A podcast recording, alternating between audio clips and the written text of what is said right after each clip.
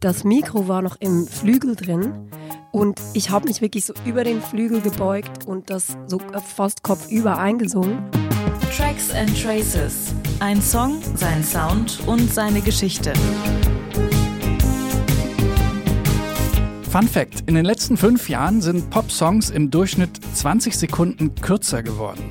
Tja, so ist das wohl im Streaming-Zeitalter. Aber hey, selbst in dreieinhalb Minuten Popmusik stecken ja so viele Ideen, dass man die beim Hören unmöglich alle auf einmal verarbeiten kann. Was soll ich sagen? Zum Glück gibt's diesen Podcast, Tracks and Traces. Hier dröseln Musikerinnen und Musiker ihre Songs Spur für Spur auseinander und erzählen, wie sie entstanden sind. Damit herzlich willkommen zur siebten Folge. Ich bin Gregor Schenk und das sind Boy. Hier sind drei Dinge, die ihr über Boy wissen müsst. Erstens, um das ein für alle Mal aus der Welt zu schaffen, ja, Boy ist einfach nur ein Bandname und nein, es gibt keine Geschichte dazu. Zweitens, vor ihrem ersten Plattenvertrag schicken Boy ihre Songs an sehr viele Labels und bekommen erstmal keine Antworten und dann einige Absagen. Tja, liebe A&R-Manager, blöd gelaufen. Und drittens, Boy mögen die französische Band Phoenix so sehr, dass sie sich mal eben deren Schlagzeuger ausborgen. Der trommelt nämlich auf vier Stücken des Debütalbums. So, und für alle, die es noch ein bisschen genauer wissen wollen, Boy das sind Valeska Steiner aus Zürich und Sonja Glas aus Hamburg. Kennengelernt haben die sich eben dort 2005 beim Popkurs. 2011 nimmt sie das Label Grönland Records unter Vertrag. Dort erscheint dann auch im selben Jahr ihr erstes Album. Mutual Friends heißt das. Spätsommerpop, schreibt die Süddeutsche und der Musikexpress schwärmt, reine Schönheit in Pop gegossen. Das Album schafft es auf Anhieb in die Top 10 der deutschen Charts. Eine goldene Schallplatte gibt's obendrauf. Und ein Song, der sorgt bis heute für Ohrwurmgefahr und Rekordzahlen. Little Numbers. Auf YouTube 20 Millionen Mal angesehen, auf Spotify 33 Millionen Mal angehört. Höchste Zeit, genau diesen Song mal auseinanderzunehmen. Viel Spaß also jetzt mit Boy in Tracks and Traces.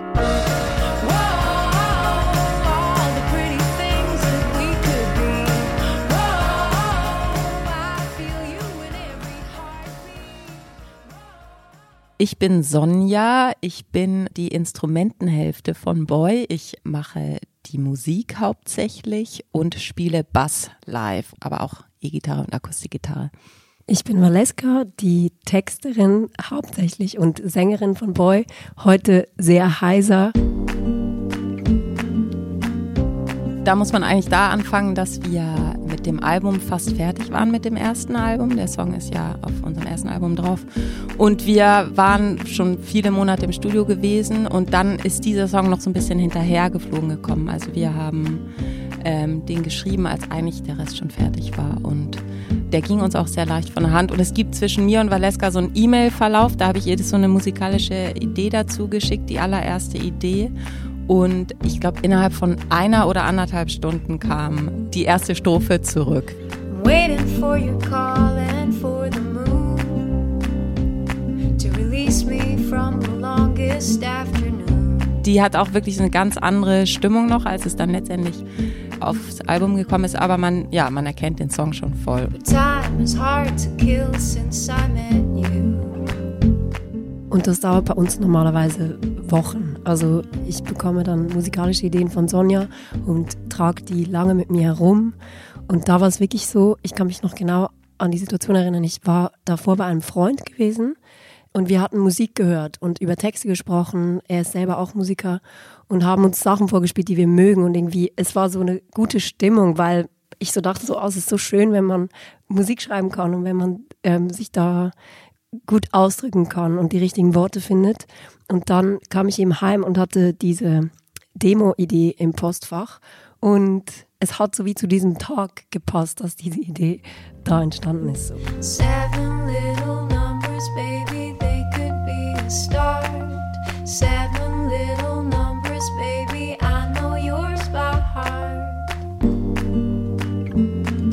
so haben wir eigentlich versucht, den Song aufzubauen. Also eher gitarrenlastig. Gitarrenlastig und er war auch so ein bisschen melancholischer, als er jetzt ja. ist.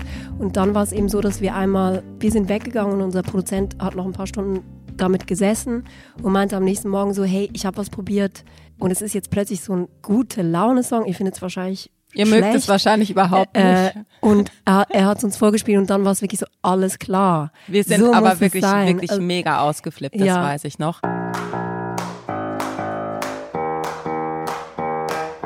Philipp Steinke, unser Produzent vom ersten Album und auch vom zweiten, hat einen sehr wichtigen Einfluss auf die Musik gehabt, weil wir das Gefühl hatten, dass er unsere Gedanken oder das, was in den Demos steckt, wirklich nochmal ein wahnsinniges Stück weiter tragen konnte. Und von ihm kommt auch das Klavierthema, das hat er auch entwickelt und das macht den Großteil des Songs jetzt eigentlich aus.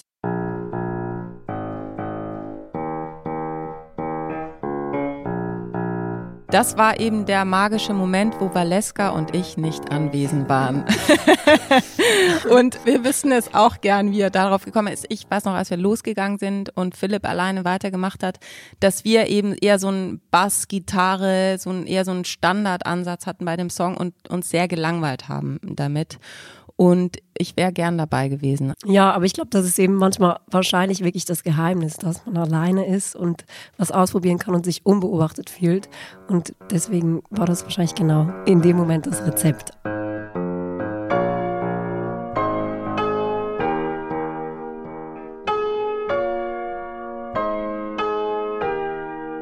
Das ist wie so ein Plätschern und so ein kleines Motiv, das sehr Philipp Steinke ist, finde ich. An späteren Produktionen blitzt das immer wieder auch bei anderen Songs von anderen Künstlern durch, habe ich das Gefühl, es ist so seine Art, Sachen auszuschmücken, wenn er das Gefühl hat, da kann man noch was Kleines dazu machen.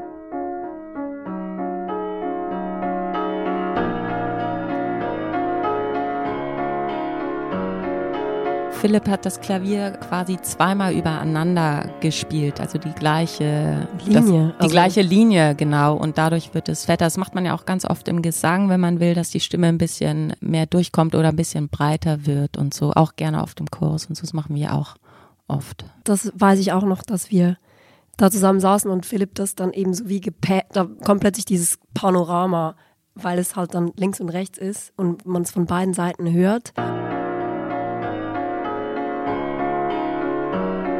Und das hat einfach einen extremen Effekt von plötzlich umarmt es einen so total. Und dadurch ja, und geht der Chorus total auf. Total auf.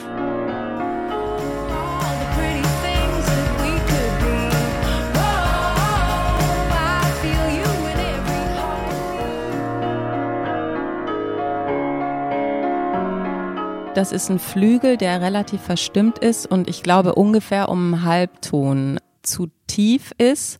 Deswegen ist auch, wenn man jetzt ein A auf 440 Hertz stimmt oder so, dann ist das das, was man hört. Was wir live, wir spielen den Song in A.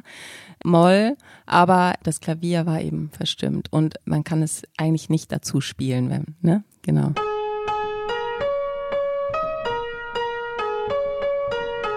Wir haben das erste Album tatsächlich in dem Kinderzimmer von Philipp Steinke aufgenommen und zwar in dem Elternhaus sozusagen, wo er aufgewachsen ist.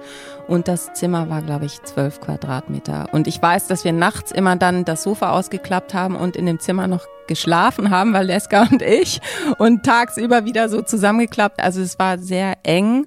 Und da hat Philipp und wir alle Instrumente, die wir so hatten, reingestopft und alles Equipment und haben dann da angefangen rumzubasteln. Und für die Drums sind wir dann in richtige, in Anführungszeichen, Studios gegangen, genau. Die Drums hat Marcel Römer gespielt. Das ist auch seit jeher unser Live-Drummer. Den lieben wir sehr. Und ich finde gerade solche Sachen wie Little Numbers spielt da super, super geil. Und es gab auf jeden Fall schon so eine Groove-Idee. Also das machen wir eh immer in den Demos, dass wir schon so ein Layout machen und er das dann versucht aufzugreifen und aber nochmal ein Stück weiter trägt mit irgendwelchen geilen Fills und seiner Wildheit und seinem drauf losgeklöppel. Super cool.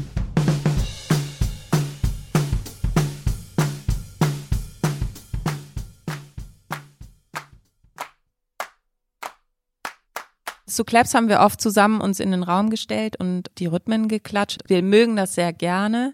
Ich finde, es gibt so eine Leichtigkeit. Und wenn man in die Spuren einzeln reinhört, hört man manchmal, dass es ganz schön untight ist. Aber wenn es dann im Song ist, ist es total geil und gibt auch diese Breite. So manchmal denke ich auch, wir können ein bisschen grooviger klatschen, aber es macht auf jeden Fall Sinn, so wie es ist.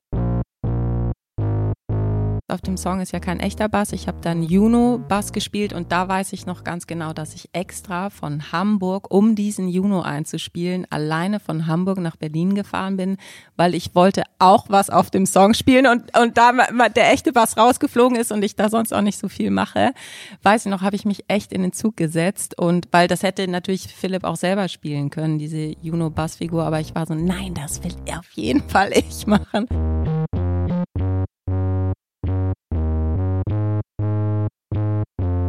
Man könnte einen echten Bass auch fast so hindrehen, aber ich weiß noch, dass es ein Juno-Bass war, den Philipp dann durch den Wolf gezogen hat, um das ein bisschen anzuzerren.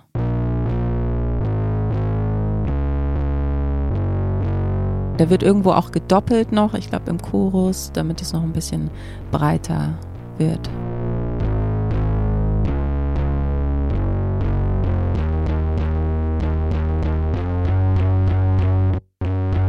Der Juno ist für mich ein Synthesizer, den ich durch Philipp kennengelernt habe und seitdem sehr liebe. Den haben wir eben auch viel auf unserem ersten Album benutzt und weil ich den so super fand, habe ich mir, bevor wir angefangen haben, für das zweite Album zu schreiben, selber eingekauft. Das ist ein Juno 106. Bei meinem kann man Sounds speichern, was beim Schreiben ganz wichtig ist für mich. Und auf der Nummer Little Numbers haben wir einen super geilen alten von Philipp benutzt und den hat er, glaube ich, in viele andere Produktionen wie bei Aki Boss oder so auch mitgeschleppt. Für uns war das ein sehr, sehr wichtiges Instrument, was den Sound viel äh, geprägt hat. Ich finde es einfach auch so extrem vielfältig. Also ich finde, es ist so ein Instrument, es ist zwar ein Synthesizer, aber man hat so ein lebendiges Gefühl dabei. Also er atmet so richtig und kann röcheln und kann. Ja, und lebt richtig. Ja, ne? also es ist wirklich so, das ist so der erste Synthesizer, der so richtig mein Herz erobert hat, weil ich das wirklich sehr speziell Ja, ich finde. ihn zeichnet auch aus, dass er sehr viel Wärme hat mhm. und, und sehr viel Roughness, ja, genau diese Shranks. Das ist ein Klavier, wo man, man schlägt die Tasten ganz leise an, dass die Saiten eigentlich nicht klingen. Und dann streicht man wie eigentlich auf einer Harfe oder so einmal quer über die ganzen Saiten drüber. Und ich glaube, manche Shranks haben wir auch dann mit vier Händen oder so. Also dann ein Akkord über mehrere Oktaven mit vier Händen oder so gedrückt, um so einen richtig breiten Schrank zu haben. Wir haben dann jeden einzelnen Akkord aufgenommen und die dann aneinander geschnitten, so damit die so ineinander überschwingen und so. Das könnte man live so gar nicht umsetzen, wenn man nicht zehn Leute hätte, die da mithelfen oder so. Ja, und ich finde das wirklich lustig, weil dieses Shrang wurde wirklich zu so einem festen Begriff. Jetzt müssen wir noch Shranks aufnehmen und so. Es ist wie eine Gitarre oder so äh, zu einem eigenständigen Instrument geworden, was wir wirklich super viel benutzt haben.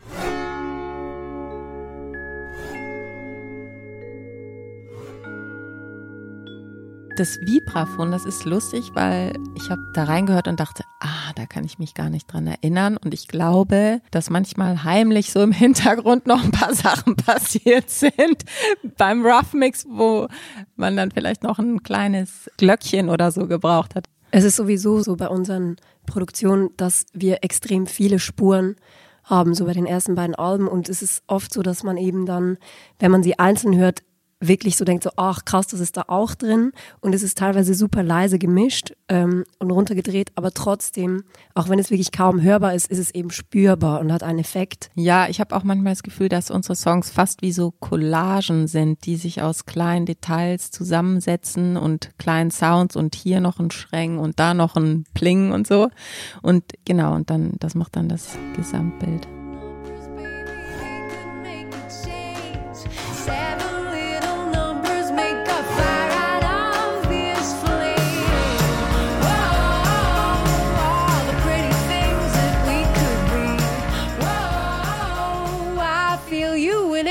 Heartbeat. Whoa, a revel in a dream that could come true. These numbers could be lucky for you. Wir kamen morgens ins Kinderzimmer und Philipp hat uns diese neue Idee mit diesem Piano-Riff vorgespielt und wir waren wirklich so euphorisch und begeistert. Und dann meinten wir so, okay, komm, lass schnell Gesang aufnehmen. Einfach cool, damit wir das haben, so demomäßig. Und das Mikro war noch im Flügel drin Und ich habe mich wirklich so über den Flügel gebeugt und das so fast kopfüber eingesungen. Ja, und ich glaube, wir wollten erstmal nur einen Guide haben. Genau, es sowas. ging überhaupt nicht darum, Genau. dass das jetzt äh, die finale Spur sein muss. Und dann waren wir eben mehrmals hinterher im Studio und wollten das jetzt so in echt und in gut aufnehmen.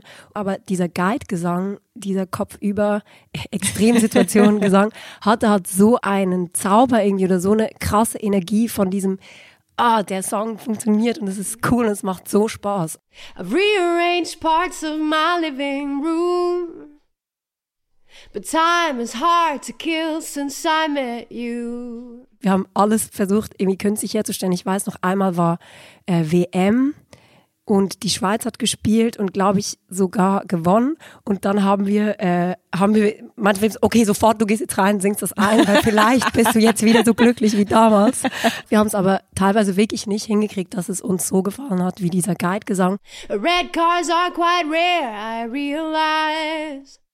And then I wonder which color you'd like.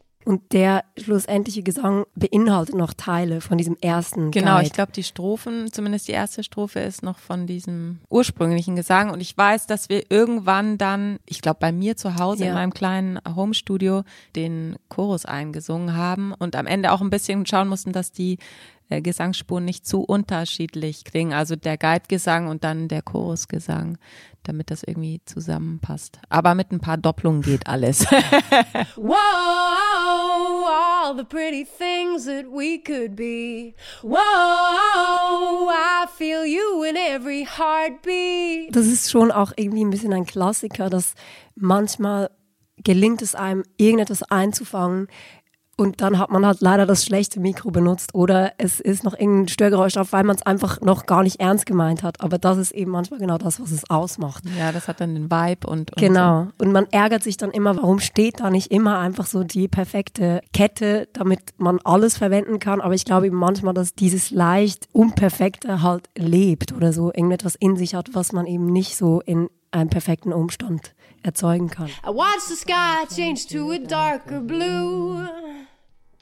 I can't think of another thing to do. ich singe Valeskas Stimme eine Oktave tiefer oder so und das ist für mich auch sehr, sehr tief und ich komme eigentlich fast gar nicht richtig runter und ich habe versucht, die Melodie genau so mitzusingen. Manchmal muss ich mich da auch wirklich richtig gut reinhören, um das dann genauso zu phrasieren, wie Valeskas macht. Und dann ist es, wenn man Solo hört, ein totales Genuschel und klingt ganz mies. Aber im Gesamt macht es Sinn. Every song just makes me think of you.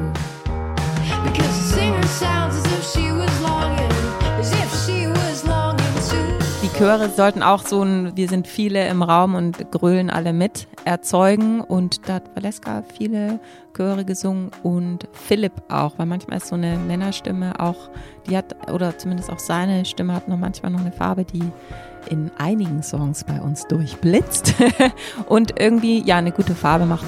All be.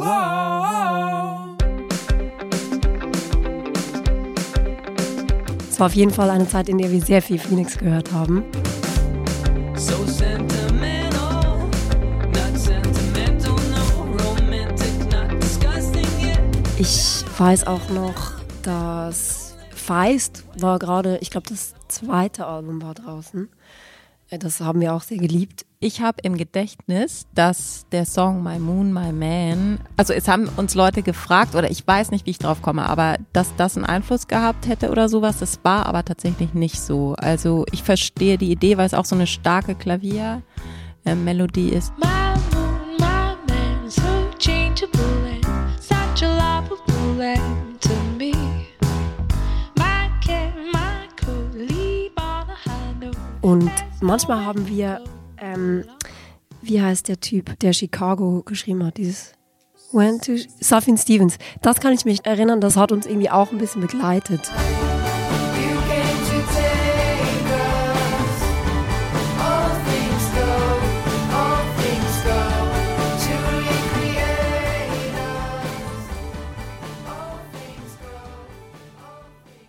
I'm waiting for your call and for the moon to release me from the longest afternoon.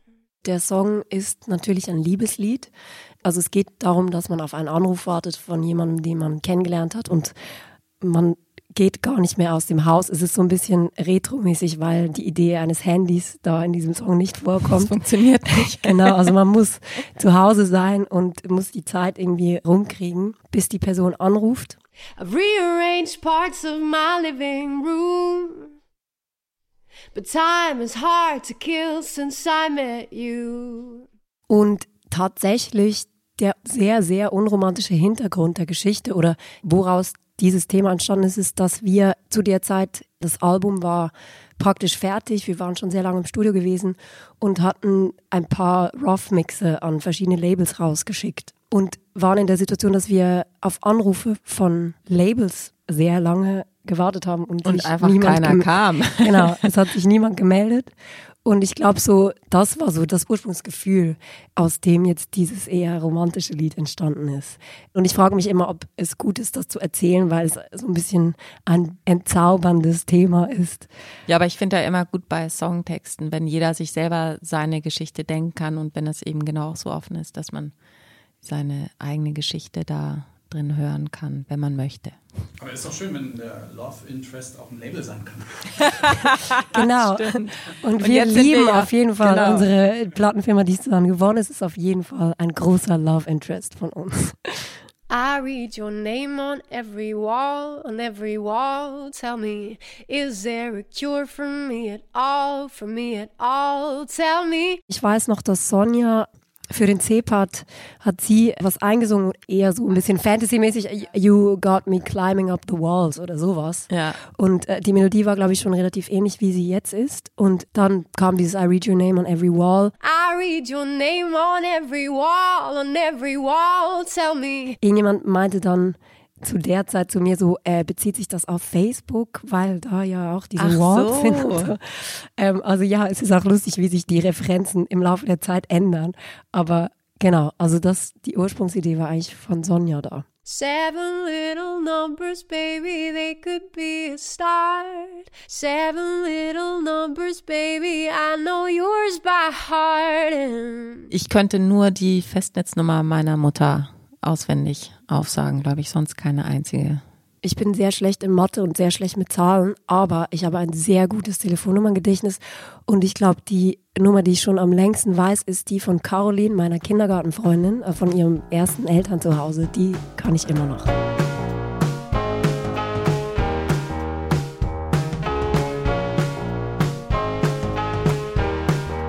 Ich glaube, dass dieser Song uns wirklich in vielen Ländern und auf vielen Ebenen Türen geöffnet hat und uns sehr weit hat reisen lassen und durch diesen Song ist viel passiert.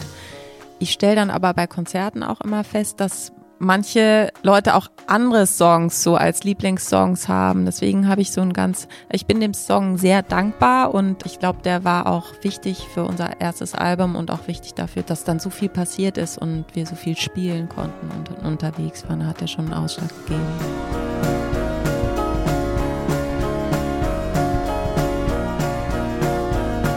Das ist so unser Song, der am weitesten gereist ist und auch in die unterschiedlichsten Gefilde irgendwie, also die man manchmal gar nicht kontrollieren kann. Dann läuft es plötzlich in irgendeiner ganz schlimmen Fernsehsendung oder so im Hintergrund. Und dadurch, dass der Song so eine Präsenz bekommen hat, sich wie am weitesten weg anfühlt, im Sinne von fast nicht von uns geschrieben. Also überhaupt nicht, weil ich ihn nicht genauso mag wie alle unsere anderen Songs, aber er hat so wie was Abstraktes. Er ist enteignet worden sozusagen. Ja, und er hat sich am meisten verselbstständigt.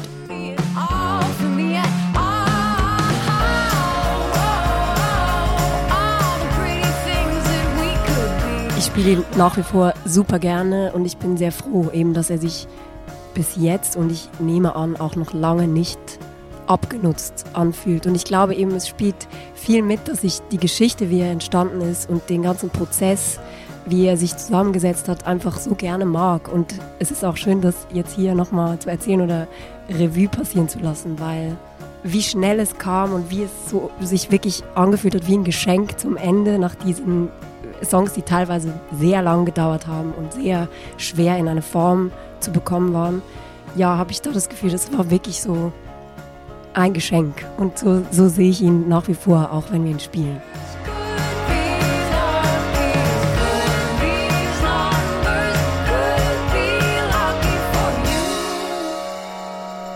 Und hier ist der Song in seiner Gänze. Little Numbers von Boy.